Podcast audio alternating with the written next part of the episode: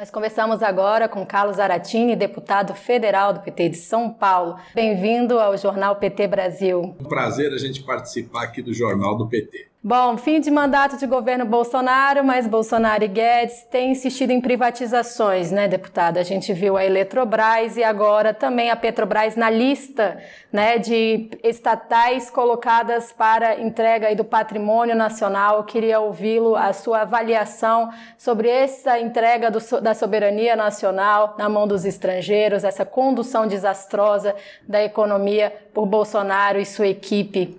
Olha, sobre essa questão das privatizações, é, o governo está correndo para entregar o máximo que puder até o dia 31 de dezembro. Né? A política deles, ao contrário da camiseta verde e amarela, é a política de submissão aos interesses internacionais, das grandes empresas internacionais, as grandes corporações, sejam elas é, americanas, europeias, chinesas, árabes, né?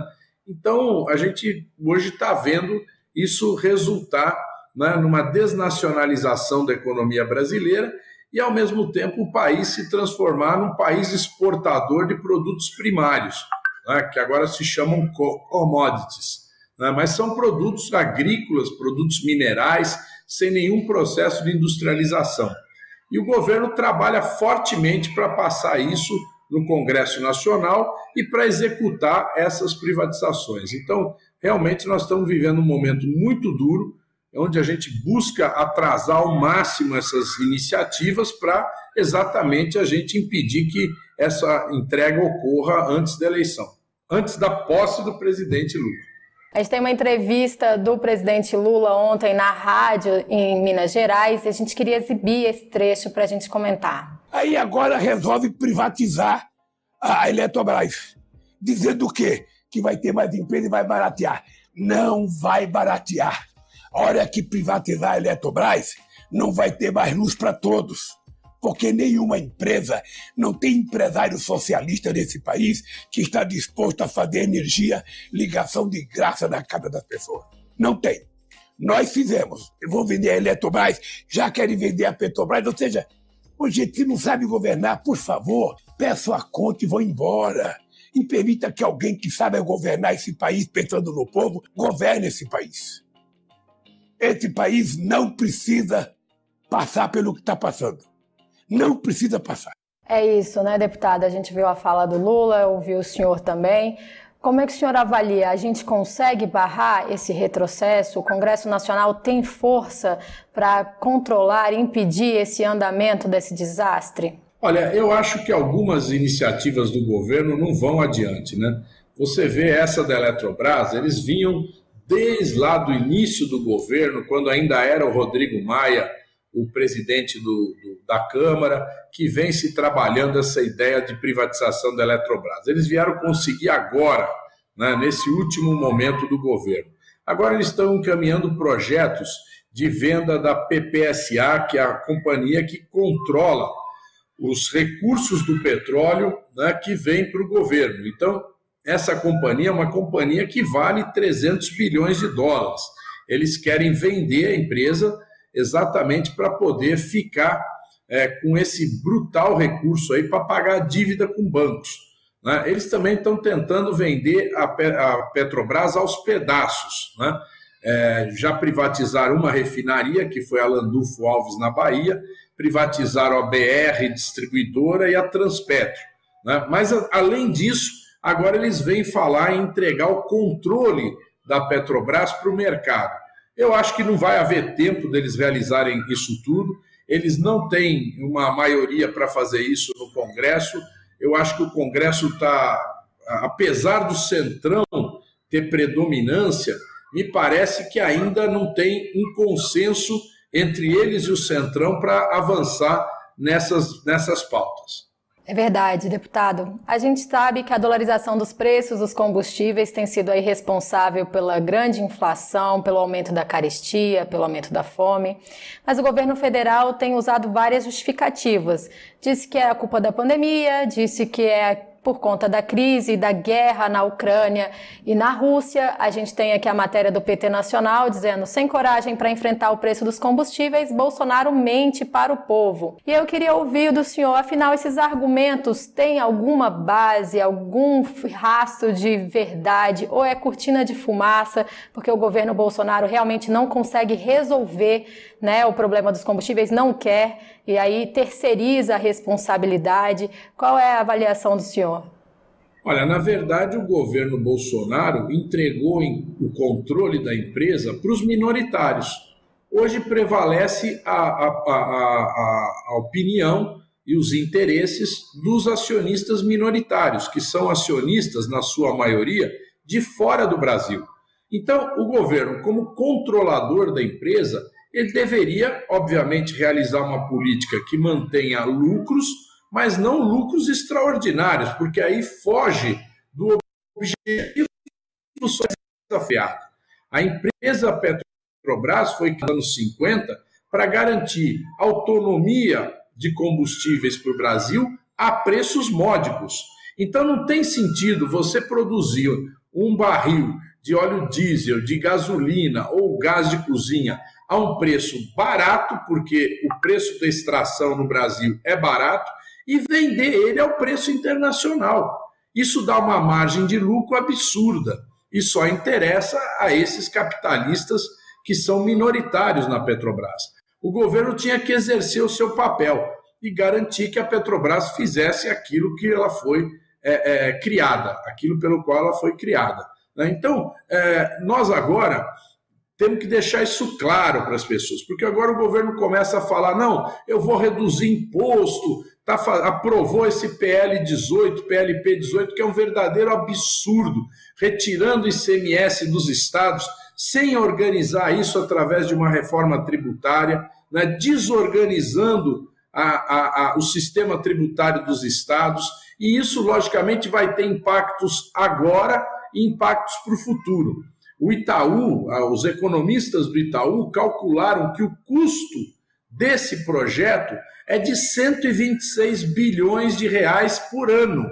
Então, quer dizer, é renúncia fiscal.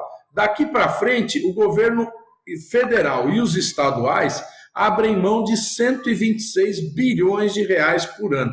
Evidentemente, é uma política suicida que leva o país para o precipício. Verdade, deputada. A gente viu aí a batalha do PT durante o Congresso Nacional denunciando que esse projeto do ICMS não resolve e agora a gente vê o governo federal dando voltas, tentando segurar o novo aumento do diesel, o novo aumento do gás, né, o novo aumento da gasolina. O senhor tem um projeto que foi aprovado, né, e a implementação ainda está bem devagar para subsidiar o gás para os mais pobres. O auxílio gás ou vale gás, que foi aprovado, um projeto de autoria do senhor, mas que a gente viu aí que ainda não chegou na ponta, né? O governo federal ainda não tem feito a implementação do projeto como deveria.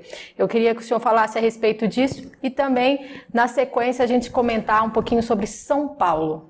Olha só, nós aprovamos o Vale Gás o ano passado. Foi aprovado por unanimidade na Câmara e com apenas um voto contra no Senado. Né? O presidente da República, politicamente, foi aconselhado pelos políticos a sancionar, até porque ele já previa, eles já previram que esse, caso ele vetasse, o projeto seria derrubado. O nosso projeto prevê a distribuição do Vale Gás para 24 milhões de famílias. Aí o que, que a malandragem do prefeito fez, do presidente fez?